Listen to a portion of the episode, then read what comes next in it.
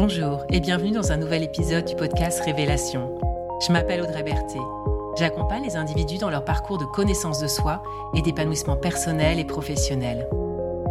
Révélation explore des thématiques et propose des pratiques, des rituels qui permettent de faire un chemin intérieur de révélation à soi-même et un chemin extérieur pour se révéler au monde.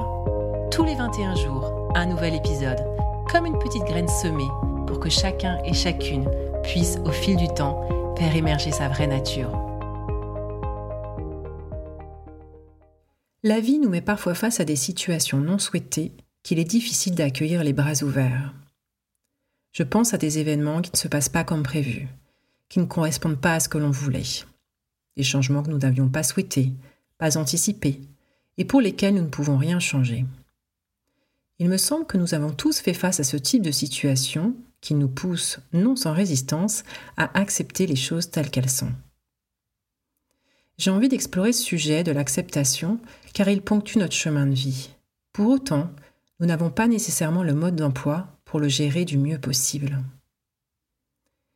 J'en ai fait l'expérience à plusieurs reprises cet été, en étant confronté, un peu trop souvent à mon goût, à des changements de situation non souhaités, qui m'ont pourtant laissé sans autre choix que d'accepter les choses telles qu'elles étaient. J'avoue que ça m'a bien challengé. Mais pour tenter d'en faire quelque chose d'utile, de bénéfique, j'ai cherché à être particulièrement attentive à ce qui se passait en moi, à mes différentes réactions face à ces situations, afin d'en tirer des clés pour mieux appréhender à l'avenir ce chemin vers l'acceptation.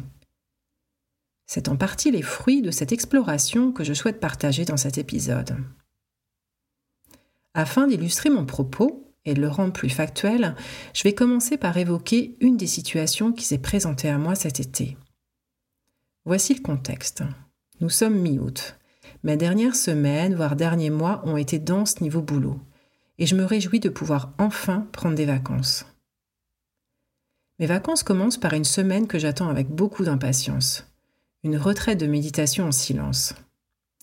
Je reconnais que ce n'est pas forcément les vacances rêvées pour tout le monde, mais pour moi, c'est un moment précieux et privilégié que je m'offre une fois par an. Me voilà donc arrivée au centre de méditation. Je me sens heureuse et mon corps me dit qu'il était vraiment temps, car la fatigue se fait bien ressentir. Première nuit sur place, premier réveil matinal, avec la perspective de cette journée entière de pratique où l'esprit et le corps vont pouvoir commencer à se déposer et se reposer. En fin de journée, je constate que je me sens un peu fébrile. Je me dis que c'est sans doute dû au corps qui est en train de se relâcher et de se détendre vraiment. Sauf que la nuit qui va suivre va commencer à me faire dire qu'il s'agit d'autre chose. Frisson de fièvre, courbature, gros maux de gorge. Je sens qu'il y a un truc qui ne va pas. Mes pensées m'emmènent rapidement vers le scénario le moins souhaitable, celui qui a envahi nos esprits depuis 18 mois. Mais je n'y crois pas. Il n'y a pas de raison que ce soit ça. Je décide quand même que je ferai un autotest dès le réveil, pour en avoir le cœur net, et je tente de me rendormir. Réveil compliqué, je ne vais définitivement pas bien. Je fais ce fameux autotest, et là, je vois se dessiner sous mes yeux, en l'espace de quelques secondes, la suite de mes vacances. Je cligne des yeux, je n'y crois pas. Pourtant, il y a bien deux barres rouges qui indiquent que le test est positif. J'ai du mal à intégrer cette réalité dont je connais les nombreuses répercussions, pas uniquement du point de vue de ma santé. Mon rythme cardiaque s'accélère et j'ai le sentiment que tout s'écroule. C'est à partir de là que débute mon observation attentive de mes réactions face à cette situation qui me bascule dans une réalité je n'avais ni imaginée ni souhaitée. Première étape, je fais spontanément un état des lieux rapide de la nouvelle réalité à laquelle je fais face, en veillant à rester la plus factuelle possible pour ne pas rendre cette situation encore pire. On est super doué pour se projeter vers le pire. Alors, concrètement et objectivement, je vais devoir quitter le centre de méditation plus vite. Je ne peux plus circuler en transport en commun tout en sachant que je ne suis pas véhiculée. Ma santé physique ne va pas être au top pendant au moins plusieurs jours. Je vais être à l'isolement quelque part et je vais a priori devoir reconsidérer la suite de mes vacances. Lorsque l'on fait face à un changement non souhaité, au-delà du choc, de la souffrance, de la tristesse qui peuvent en découler, cela provoque aussi en nous un sentiment de perte. Et c'est ce qui va prédominer pour commencer. Par exemple, un sentiment de perte de santé, de liberté, de statut, de sécurité, de relation. Cela va différer en fonction des situations. Et en faisant un raccourci un peu rapide, le sentiment de perte peut vite nous renvoyer à une souffrance, à une peur profonde, qui est celle de la mort. La nôtre est celle de ceux qui nous sont chers. D'où l'énorme inconfort et le sentiment de panique qui peuvent naître. Alors, identifier clairement et factuellement ce que l'on va perdre concrètement permet de sortir des projections exacerbées créées par notre mental et donc d'apaiser une partie de nos émotions fortes. Revenons à mon histoire. J'avais donc en tête la nouvelle réalité des choses, soit pas du tout réjouissante, mais en même temps pas pire que ce qu'elle était vraiment. J'avais à l'esprit les cinq étapes du deuil, dont la dernière est l'acceptation sachant bien que c'était vers ça qu'il fallait que je me dirige.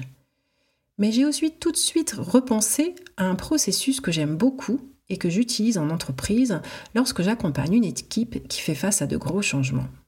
Il s'agit d'une approche qui a été développée par l'Américain William Bridges. Il explique qu'avant même d'accompagner le changement, qui est de nature situationnelle, c'est-à-dire qui désigne une réalité objective, à savoir concrètement les choses vont maintenant se passer comme ci, comme ça, il est nécessaire d'accompagner la transition d'une réalité vers une autre. Transition qui, elle, est d'ordre psychologique et donc subjective. Elle désigne les adaptations intérieures qui vont devoir se faire. Il ne faut pas se mentir, on ne passe pas d'une réalité à une autre comme ça, sans affect et sans remis-ménage intérieur. Dit autrement, il est nécessaire en premier lieu de prendre soin de ce qui se termine, pour pouvoir aller plus facilement vers le nouveau. Cela fait d'ailleurs écho aux rituels ou aux rites de passage que nous avons perdus dans nos sociétés modernes et qui permettent justement d'accompagner les transitions de nos vies. Sans entrer dans le détail des phases de ce modèle, il s'agit pour la première phase de prendre en compte ce qui se termine, ce à quoi on dit au revoir, en reconnaissant ouvertement les pertes, en acceptant les signes de deuil qui peuvent se manifester, en écoutant plutôt que d'essayer de convaincre. Ceci permet à chacun de quitter l'endroit où il est et de commencer à lâcher prise sur l'ancienne réalité. Il a nommé cette première phase la fin. Dans mon cas, je sentais bien qu'à ce stade, j'avais aussi besoin de laisser s'exprimer des émotions, de la peur, de la colère, mais aussi de la tristesse par rapport à ce que je perdais dans cette histoire. Et puis, j'avais besoin de trouver des personnes bienveillantes qui pourraient m'écouter et m'accueillir dans toute ma vulnérabilité. C'est d'ailleurs la deuxième chose que j'ai faite. Appeler deux personnes qui me sont chères pour leur faire part de ce qui se passait et pour laisser par la même occasion s'exprimer mes émotions. Ça m'a fait beaucoup de bien, même si à ce stade je n'étais pas encore en mesure d'accepter la nouvelle réalité. Ce qui m'amène à évoquer la notion du temps dans ce processus. En effet, il ne s'agit pas juste de suivre des étapes les unes après les autres. Il y a aussi besoin de temps, et peut-être aussi d'accepter que ça n'aille pas aussi vite que ce que l'on souhaiterait. Nous ne sommes pas des machines à qui on applique un nouveau programme qui se met en exécution immédiatement. Nous avons besoin de temps pour intégrer et processer et nous n'avons pas tous les mêmes rythmes pour le faire. Même si notre société actuelle cherche à accélérer tout un tas de processus, il y a des processus psychologiques qui ne peuvent pas l'être. Dans le modèle de William Bridges, l'étape qui vient après la fin est ce qu'il appelle la phase neutre, c'est-à-dire lorsque l'on a compris et accepté ce que l'on allait perdre. Mais que la nouvelle réalité n'est pas encore confortable. Cette phase s'accompagne souvent d'une baisse de motivation, d'un sentiment d'être perdu, désorienté, et éventuellement d'une forme d'anxiété. C'est aussi une phase où l'on traverse un processus intérieur de tri et où l'on cherche à s'organiser par rapport aux ajustements que la nouvelle réalité nécessite de faire. À ce stade, par rapport à ma situation, il y avait en effet des choses pratico-pratiques à organiser sans attendre. Mais j'ai vraiment cherché à identifier et à me focaliser uniquement sur ce qui devait être absolument fait maintenant, en mettant tout le reste de côté. J'avais le plus possible besoin d'aller vers la simplicité. C'était déjà suffisamment compliqué. Et dans la mesure du possible, de mettre du doux et du confortable partout où je pouvais. Je sentais bien qu'il restait des résistances mentales, et celles-ci se manifestaient aussi physiquement. C'était un peu comme si le corps cherchait à retenir quelque chose lui aussi, un peu à l'image d'un point fermé qui ne voudrait pas lâcher ce qu'il tient. En parlant de lâcher, j'ai abordé dans un autre épisode le sujet du lâcher-prise. Il y a bien sûr ici aussi une dimension de lâcher-prise dans ce processus. Notamment, dans mon cas, j'avais entre autres à lâcher le programme de vacances que j'avais initialement prévu et qui n'allait plus pouvoir se faire. L'acceptation est une étape de plus, ça va un cran plus loin. Accepter, c'est pour moi dire oui à la vie, dire oui à ce qui est là. Non pas se résigner, mais dire oui vraiment, avec sa tête, son corps, son cœur. Dans des moments comme ça, où je ne suis pas bien avec ce que je suis en train de vivre, ma stratégie habituelle est de chercher à appréhender la situation comme une aventure de vie qui va m'apprendre tout un tas de choses et me faire grandir. À chaque fois que je réussis à me connecter à quelque chose de l'ordre de l'aventure, ça réveille en moi des souvenirs d'enfance qui me renvoient au jeu, au dépassement de soi, à la joie. Alors bien évidemment, ça me met dans une toute autre disposition. Ça me rend plus ouverte à ce qui se passe et ça m'aide, je crois, à me diriger vers l'acceptation. Au bout de quelques jours, où je n'avais rien d'autre à faire que de prendre soin de moi, j'ai senti un déclic. J'ai senti que quelque chose lâchait. C'était dans la tête que ça se passait, mais dans le corps aussi. Comme si tout d'un coup, mon corps arrêtait de lutter, qu'il rendait les armes. Alors j'ai compris que l'acceptation n'était pas juste un processus mental, et que ça passait également par le corps. J'ai ressenti de la détente physique, comme un grand soulagement. Et ça m'a fait tellement de bien mon corps s'abandonnait à la nouvelle réalité et aux nouvelles perspectives. Mon corps disait oui. Et je sais que ce oui de mon corps a aidé mon esprit à dire oui lui aussi. J'arrêtais d'essayer de contrôler, de changer de ce qui ne pouvait pas l'être. C'était parti pour l'aventure, en route vers le nouveau.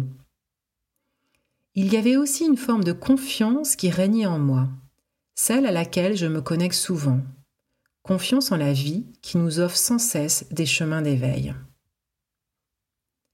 Alors reprenons les différentes étapes que j'ai pu identifier dans ce processus. Faire un état des lieux factuel de la nouvelle réalité en lâchant toutes les constructions mentales qui tentent de nous projeter vers des scénarios pires et non avérés. Trouver un espace d'écoute auprès de personnes de confiance qui vont pouvoir nous soutenir. Non pas par tout un tas de conseils ou une tentative de nous faire relativiser, mais tout simplement en accueillant nos mots et nos émotions qui sont bien légitimes. Un soutien avec les oreilles et le cœur. Faire le tri pour se focaliser principalement sur ce qui doit être fait, mis en place face à cette nouvelle réalité, et mettre du doux et du confortable le plus possible partout ailleurs. Détecter et lâcher les résistances qui subsistent en permettant au corps de desserrer les poings pour qu'il relâche les tensions jusqu'à ressentir un soulagement. Envisager la situation comme une aventure qui va nous faire grandir. Et enfin, partir vers le nouveau, c'est d'ailleurs la troisième et dernière phase du modèle de William Bridges, qu'il a nommé Nouveau départ. Lorsque le nouveau est accepté et que l'on est en capacité de l'accueillir pleinement, de lui dire oui. Et puis, le fil rouge dans toutes ces étapes, c'est le temps. Se laisser le temps qui est nécessaire à toute transition. Un temps qui sera propre à chacun. J'ai envie de terminer cet épisode par cette phrase que j'ai entendue récemment et qui a nourri ma réflexion à propos de ce sujet. La résistance est dans certains cas bien plus difficile que l'acceptation. Vous écoutez Révélation, c'était l'épisode L'acceptation, dire oui à la vie. Merci de votre écoute et de votre présence. Si ce podcast vous a inspiré, partagez-le autour de vous et abonnez-vous pour recevoir les prochains épisodes. Au plaisir de vous retrouver bientôt et je vous souhaite d'ici là de belles expérimentations et de belles révélations.